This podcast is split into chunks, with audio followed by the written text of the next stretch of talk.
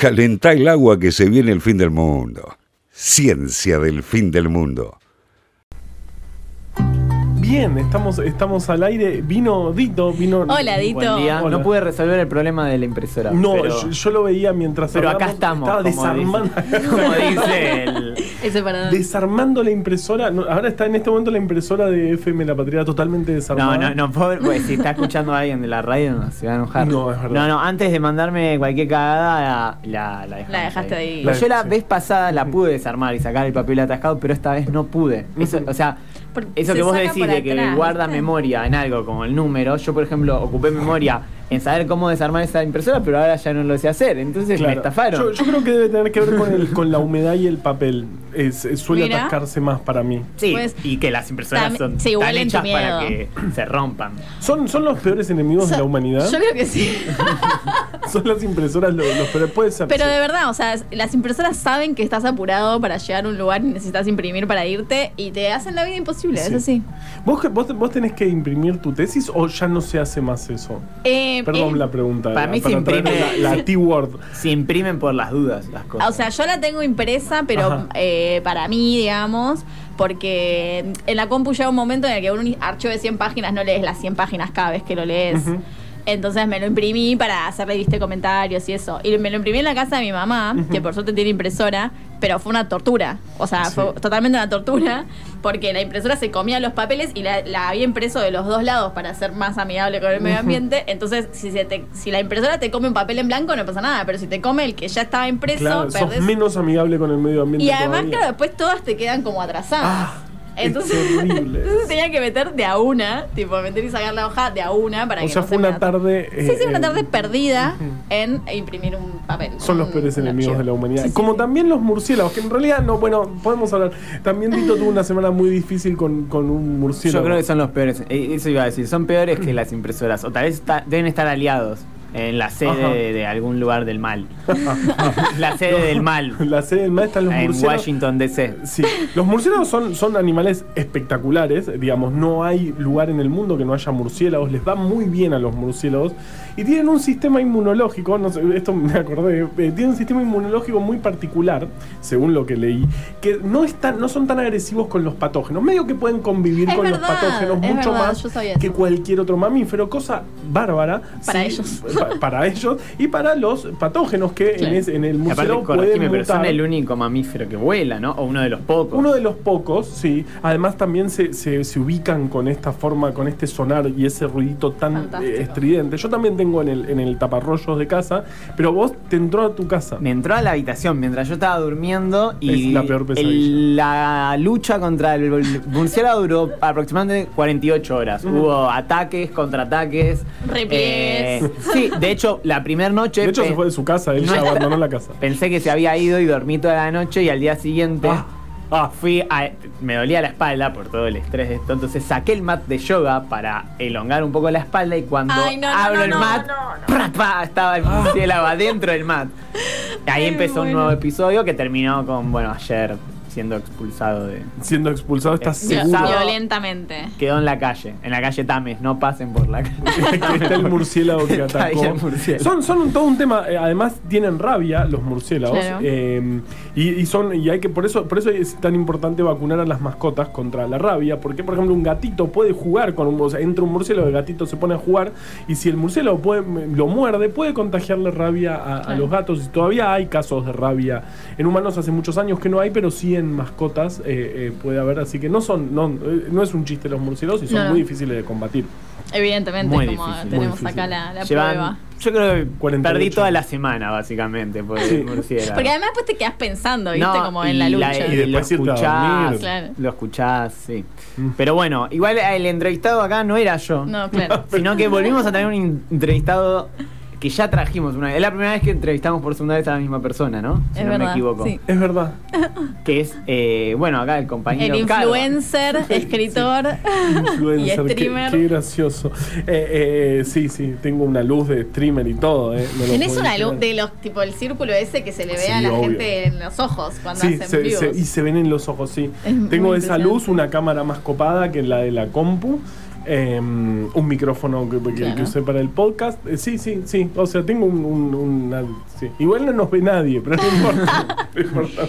Bueno, pero ahora estás acá, que Sí. escucha un montón de gente. Eh, al Acá sur del sur, pero acá Pero acá estamos. estamos. Eh, Entonces, continuando con el, eh, este, el hermoso libro que está por presentar Carva, eh, Fiebre, se llama Fiebre Breve Sobre- Colección de Epidemias. sobre esto, una breve colección de epidemias. Hoy nos va a traer otra de estas eh, bellas epidemias Bellísimo. que sufrimos cada día. Eh, ¿De cuál nos vas a hablar hoy? Bueno, eh, eh, el, el capítulo que salió esta semana fue el capítulo sobre la poliomielitis, una, una, una enfermedad. Me estoy enterando que no se llama polio. No, se llama poliomielitis y aparte mielitis, no poliomelitis. mielitis. Es verdad, uno, uno tiende a decir poliomielitis. A evitar, es ahí. Eh, es una enfermedad viral que, que, que afectó, afectaba sobre todo a niños.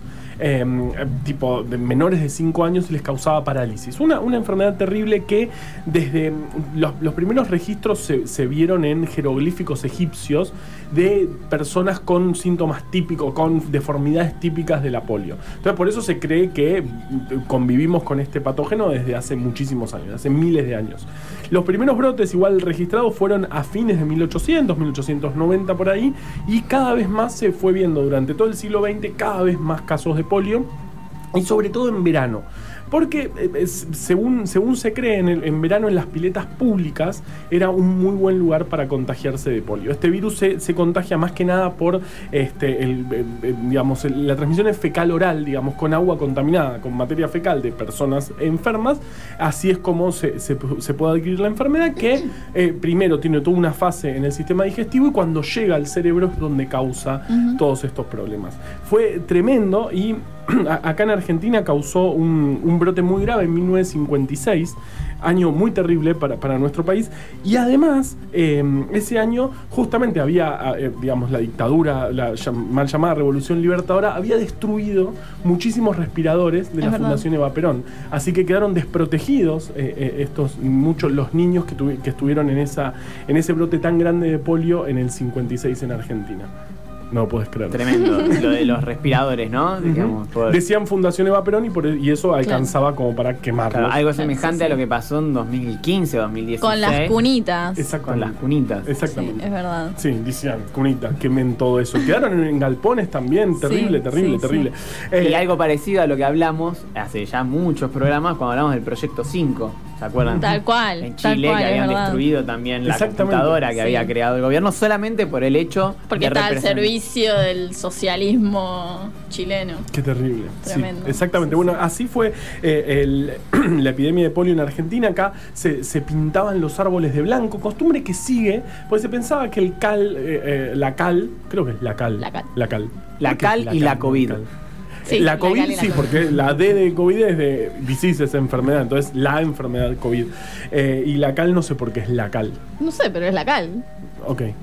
la Real Academia Española. O sea, no tengo ni idea, pero no se dice el cal. Es verdad, no se dice el cal, es cierto. Pero por igual por ahí lo aceptaron esto. Por ahí sí, ellos aceptan lo que quieren. Todos no aceptan, pero todo el resto- Pero cualquier, pero puedes decir cualquier Septiembre y todas esas Septiembre. barbaridades. O sea, se puede decir septiembre, pero no se puede decir todo. Pero, Exacto. por favor. Eh, bueno, eh, la cal que usaban para. pensaban que tenía algún tipo de efecto antiviral, cosa medio rara. Y además a los niños les ponían eh, bolsitas con eh, alcanfor. O, sí, alcanfor. Pues siempre me equivoco si es azafrán o alcanfor. Pero alcanfor. Bien, bien. Eri me dice del otro lado que sí estoy en lo cierto. Porque se pensaba también que eso tenía este, algún, algún efecto. No se sabía, aparte, tardamos mucho en entender cómo se transmitía el patógeno. Eh, si bien ya eh, para los años 40, 1940, ya se podía cultivar el virus en, en el laboratorio, no se sabía bien, no se supo hasta mucho más adelante la forma de transmisión. Se pensaba que era transmisión aérea, eh, como una, una discusión parecida a la que vivimos con, con Es el verdad. COVID, con la COVID. Eh, digamos, esto de cómo se transmite la enfermedad. Nosotros empezamos a pensar que era en la- a través de las gotas más grandes que, Que se caían al piso. Claro, que no volaban más de dos metros. Sí. Entonces, con la distancia social y sin uso de tapaboca estaríamos protegidos. Eso Claro. pensábamos al principio, pero cada vez la transmisión aérea fue tomando más y más impacto y ahora sí sabemos Claro. que es necesario estar más- lo más en espacios lo más abiertos posibles, lo, lo Lo más ventilados posible, más- como acá Pero la por, compañera. suer- por suerte no se transmiten piletas. Por, por suerte no se transmiten piletas como sí el virus de la polio. De hecho, de- eh, eh, el, el uso de cloro y, y- y de- desinfectantes en piletas empezó con la- las, epidemias de polio en, en todos los veranos. Sabia decisión. Sabia decisión. Y Aparte además- es un poco asqueroso todo esto que contaste de las piletas, ¿no? Digamos. Sí. De la vía No fecal estaría- oral y las piletas, como muy, juntar muy- esas dos. No me estaría Claro. dando ganas de ir a Parque Norte, por suerte está cerrado, pero me... ¿Está cerrado para que no? Va, no sé, Bien. supongo. Ajá. Vos sabés que eh, para mí, para mí por eso eh, eh, es, es tan transmisible, no sé, igual estoy inventando, pero, No pero, importa, pero todas las enfermedades que son fecal oral suelen como tener más lugar entre los nenes, ¿no? Porque es como que hay como menos pautas de higiene o más Sí. como toqueteos Ujú. lugares que como se rascan y después se tocan, se meten la mano en la boca y esas cosas. Lo Este, manejaste bastante bien. ¿No? ¿Cierto? Sí, sí, sí. Estuvo cerca de derrapar, ¿no? No, no, no, Por ahí los gestos, pero, Pero no, no, los vieron claro, Pero sí quería decir Sí. que en 1956 una de las personas eh, importantísimas para frenar la epidemia de polio en Argentina fue una científica de acá, que fue Eugenia Sacerdote de Lustig, que en realidad nació en Italia, pero vino a vivir a la Argentina y eh, fue importantísima para eh, a- convencer a la gente de que se vacunara contra la poliomielitis y por eso de, corregime si me equivoco, pero en 1956 fue la última gran epidemia de poliomielitis en Argentina. Eh, Eugenia contaba, esto lo contó eh, mi compañera Vale Edelstein en. Científicas de Acá, pueden seguirnos en las redes. Eh, ella contó que Eugenia estaba tan. eh, había tanta transmisión del virus que ella eh, te- tenía mucho miedo de llevar el virus a su casa, como ella trabajaba en el Malbrán con, con el virus y cultivaba el virus, etcétera. Entonces, todos los días, cuando terminaba de trabajar, iba al parque atrás del Malbrán y prendían fuego con su ayudante todas sus cosas. Todo lo que habían Toda la ropa, los zapatos, todo lo prendían fuego y al día siguiente volvían a empezar. O sea, así. Sí, sí, sí, sí. así de tremenda era la transmisión del virus. Espe- espectacular Eugenia Sacerdote, exactamente, trajo la vacuna y por eso eh, eh, eh, la polio en Argentina fue cada vez teniendo menos impacto. Eh, eh, también, bueno, en, en los 80, 1988, por ahí, empezó la campaña de vacunación eh, masiva, digamos, y la, la campaña de erradicación de la polio. Hoy en día, en realidad, deberíamos ya hace mucho haber eh, erradicado la polio. Pero bueno, todavía hay algunos países donde eh, eh, la- las campañas antivacunas son, son muy fuertes. Eh, y bueno, o sea, por- en este momento en Pakistán y Afganistán son los únicos países que tienen transmisión salvaje de polio y el resto de los países están empezando a dejar de usar una de las vacunas.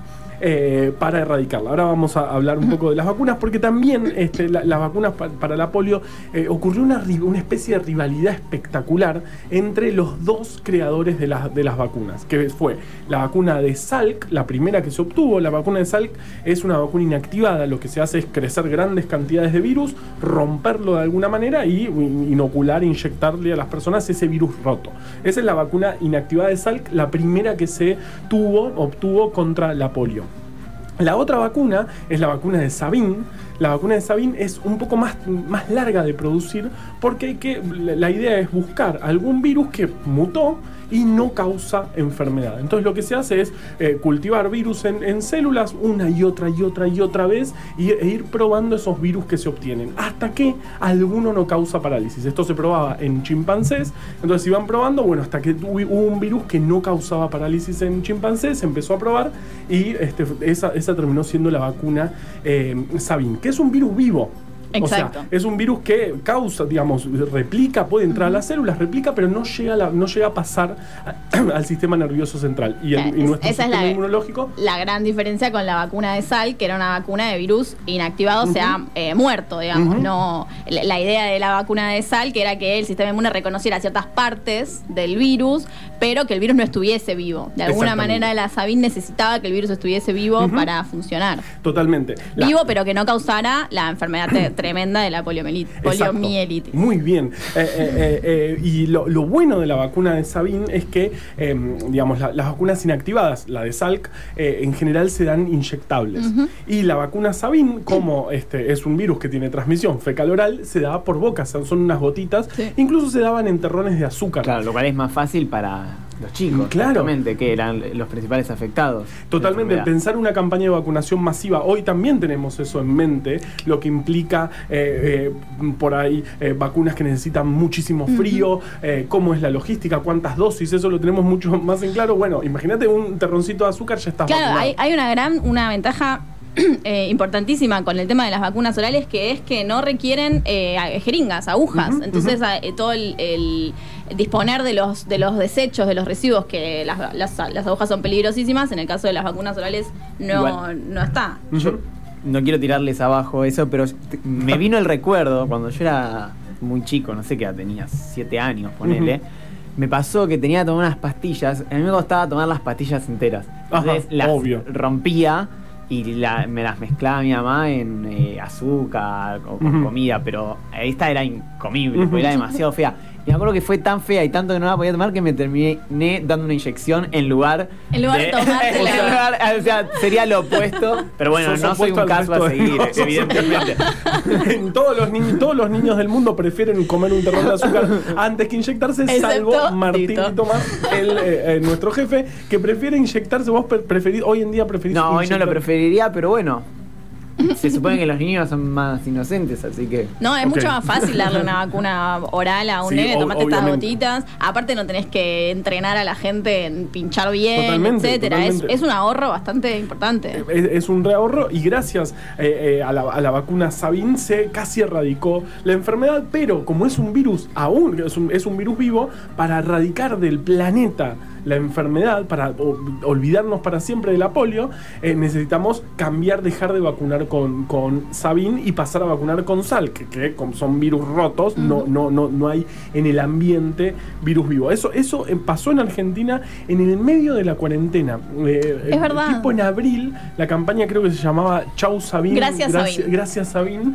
Y fue justamente sacar del calendario de vacunación la vacuna Sabin y poner la vacuna de Salk eh, para erradicar la enfermedad. Y todas eh, estas dos vacunas, como decíamos hace un rato, eh, eh, ocurrieron en el medio de una rivalidad, digamos. Había una rivalidad tremenda entre Sabin y Salk, pues el Salk se convirtió en, en héroe realmente, tuvo, era- salía en televisión, se hizo muy famoso, incluso vacunaron a Elvis Presley, eh, el Elvis de los 50, el Elvis super, una cosa gigante, se vacunó para mostrar, para darle confianza a la población, otra cosa también que, que- que hoy en día nos resuena, ¿no? No, y algo parecido también a lo que hemos visto Es cuando verdad. hablamos de Juan Manuel Juan de Rosas, Rosas que se vacunaban frente, digamos, a las comunidades indígenas para Claro. mostrar que la vacuna era segura, ¿no? Exactamente, exactamente. Eso, eso, es, eso es muy importante. Y, y también hubo debates estos días con si se tiene que eh, vacunar el presidente, la vicepresidenta o, o, este. eh, No, bueno, siguiendo el parámetro de Elvis, deberíamos vacunar, no sé, al Duki, ponele, en la- Ajá. eh, para Sí. que lo siga la gente. de que no sabes quién es.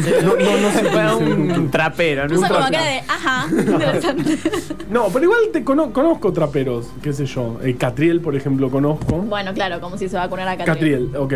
Que sacó un tema con el Duki el otro día. Ajá. Mira, ahí, ahí lo tenés. Todo cierra, es impresionante.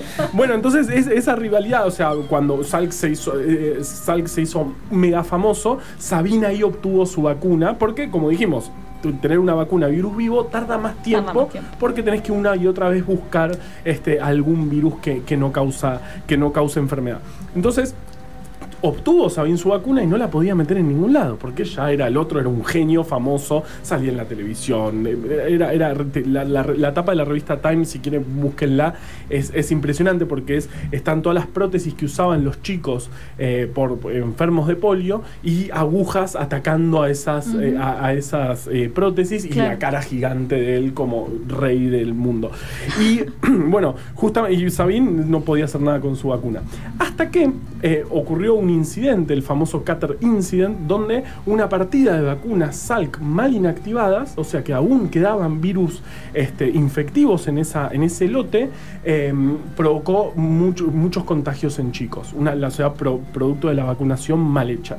Y además, lo que hizo Sabin fue ir a la Unión Soviética. En realidad, primero invitaron a Salk, pero Salk no pudo ir. Fue Sabin y eh, eh, eh, inició una campaña de vacunación de alrededor de 70 millones de personas en la Unión Soviética y también lograron frenar un brote de polio muy grande en, ahí, 50 y- en, los 50 en la Unión Soviética. Así es como las dos vacunas llegaron a, llegaron a, ser este, usadas masivamente y así es como se logró prácticamente erradicar la, enfermedad. Y no era peleando, sino que era, era usando una u otra dosis. Primero una vacuna para bajar la, la circulación, la vacuna Sabin, y después la vacuna Salk para terminar de erradicar este, la, enfermedad. No es peleando, sino es combinando estrategias. Me encanta tu cara de como maravillado con la historia. ¿Ah, Como sí? usted- ustedes, porque es la radio, no la tele, no lo pueden ver, pero vos pusiste una cara de como, y no es peleando, chicos. Chicos, Cerró Claro. la grieta.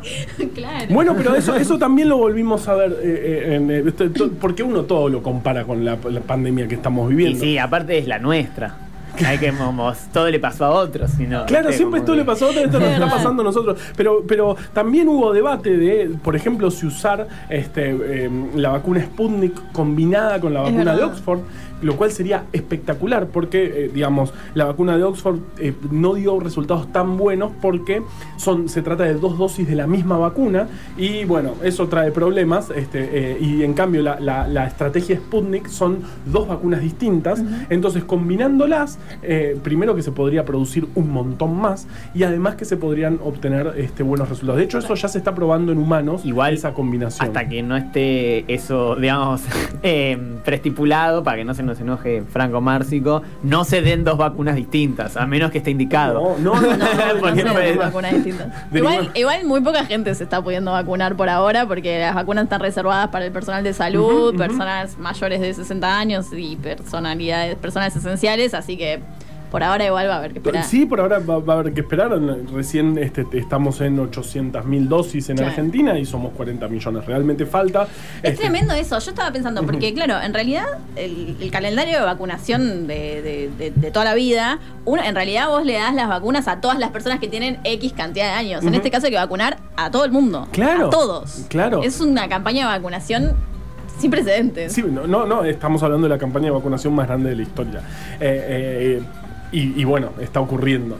Y mm, sí, así que, eh, bueno, digamos, es- esa rivalidad entre, entre vacunas no tiene sentido. Lo vimos un poco al principio también en, en esta pandemia, esta es mejor que otra. En realidad no, no hay que pensar cuál es mejor, sino tratar de combinar Claro, una estrategias. semana que salían una decía, la nuestra tiene 90%, y al día siguiente salía otra y decía, 90,5. 91, y al otro día salió otra y dijo 92. Como, Claro, pero en realidad- Sospechosamente iban en orden, Claro. ¿no? Iban subiendo también las acciones de las empresas a medida que iban, que iban Obvio, anunciándolo. obvio. Pero además, o sea, también aprendimos que no es solamente la eficiencia o la eficacia lo que hay que ver, sino también estas cosas de logística, cuánto, eh, a cuántos grados hay que mantenerla, cuánta, cuánta infraestructura tenemos para mantener esas vacunas. O sea, no es solamente cuán eficiente es, sino un montón de otras cosas que también Claro, hay que Por eso pensar. acabo de descubrir que Carva tiene una. ¿Cómo se llama esto? Cremalle. eh, una. Para tomar agua, agua, una sí. botella, pero Me es una botella top.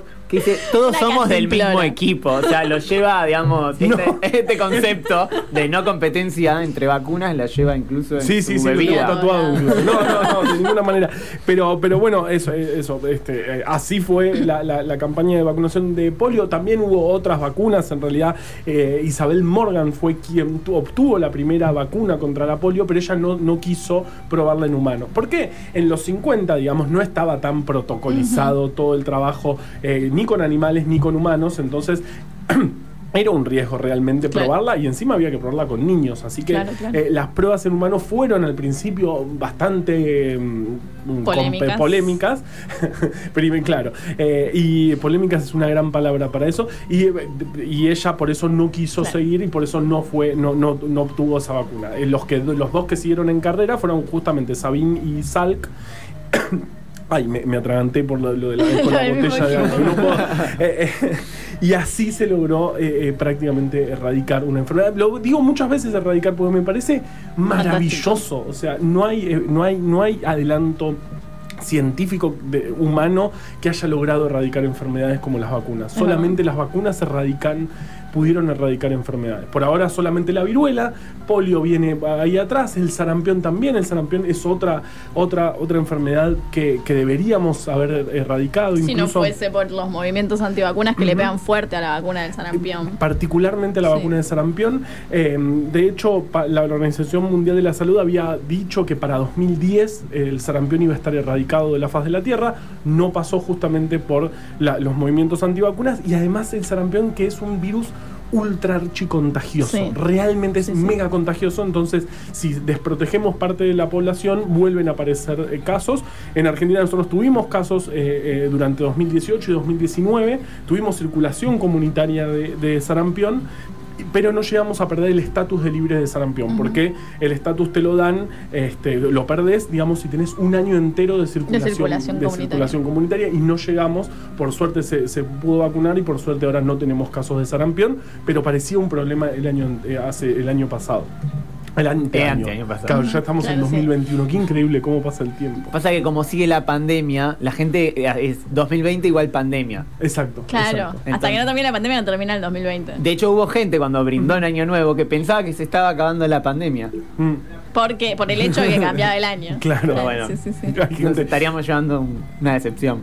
No, bueno, esta pandemia todavía no terminó, pero ya tenemos vacunas. Ya tenemos estamos- vacunas. Ya falta poco. está- sí, Un montón menos. de vacunas, además, de todos los colores, de todos los países, de diferentes tecnologías. Me parece brillante a mí. Sí, sí, realmente, realmente es, es, es, es increíble que en un año hayamos hecho vacunas. Por, por un- por un lado, por el desarrollo tecnológico que tenemos y además porque el planeta es un mundo ideal, es un lugar ideal ahora para probar vacunas contra coronavirus. Eh, Porque, digamos, para probar en las todos vacunas, lados. claro. Incluso hay en la Antártida, no hay Sí, no. continente en este momento sin circulación, Sin de coronavirus. tremendo, Entonces, tremendo. eh, eh, si querés probar una vacuna, estamos para coronavirus, tenés el mundo entero listo para, para hacerlo. Así que bueno, esa, esa fue la historia de, de la polio. Eh, me- me- es una historia interesante, la, la llevamos más que nada, este, queríamos contar esa rivalidad entre las do- los dos grandes. Este, científicos que lograron vacunas y cómo todo lo que había detrás y que al final el colorario eh, me gusta no colorario no corola ¿cómo se dice? Eh, Corolario. ¿corolario? Sí, ¿posta? señor. Te lo a- a- juro. lo dijimos tantas veces que perdió el, ya en- perdió el sentido. No, no, Entonces pero- me marea. Pero Sí, es corolario, ¿no? Corolario. corolario Sí. bueno el, el corolario Claro, porque si no es color ario, eso no. rubio Eh, con eso me voy a acordar que es corolario Claro, Claro, no es, no es eso. No es colorario, es corolario. Eh, Dios mío. Eh, justamente fue que este, se sali- sal- podíamos terminar con esa, con esa enfermedad terrible que todavía tenemos. Hay, hay muchas personas que tienen todavía, este, incluso conozco personas con secuelas, Con de la- secuelas, de la, sí, polio, sí. porque justamente en los años de mediados de los 50 en Argentina impactó muchísimo. Eh, pero bueno, ya, ya tuvimos vacunas y es casi un- algo del pasado. Así que vamos a escuchar, el- yo elegí un tema eh, eh, de los cafres porque mm, no sé en realidad porque me dijeron, ¿y con qué tema cerramos esto? Entonces dije, pensé en el verano porque justamente la polio causaba este, eh, brotes en verano, sobre todo por, esta, por, por compartir las, piletas. Ah, y un dato que me olvidé, gracias a, a- a la polio, no, o, o debido a la polio, empezaron los autocines. Porque son lugares ideales para ir a ver películas y no contagiarse. Que casualmente, en esta pandemia también hubo como un breve, Sí, un breve, moda de los sí. autocines para evitar justamente el contacto, ¿no? Exactamente. Entonces, eh, eh, eh, pensando en el verano, pensé en reggae, pensé en Los Cafres, que es una banda que dentro de todo me gusta. Así que vamos a Qué escuchar. entusiasmo. bueno, Dentro de todo, me gusta. sí, no, pues, no, o sea, no, no soy fan, no me tengo tatuado Los Cafres. Eh, Claro, eh, no es de Who, que tiene una remera de The Who Sí, puesta. tengo una remera de Who, eh, es de mi padre. Es eh, World Health Organization. Tal vez Exacto. es eso, ¿no? por la Organización Mundial. Sí, exactamente. Eh, no, no, este, este es un temazo y, y que, me, que me encanta. Eh, se, se llama Casi que me pierdo. Vamos a escucharlo.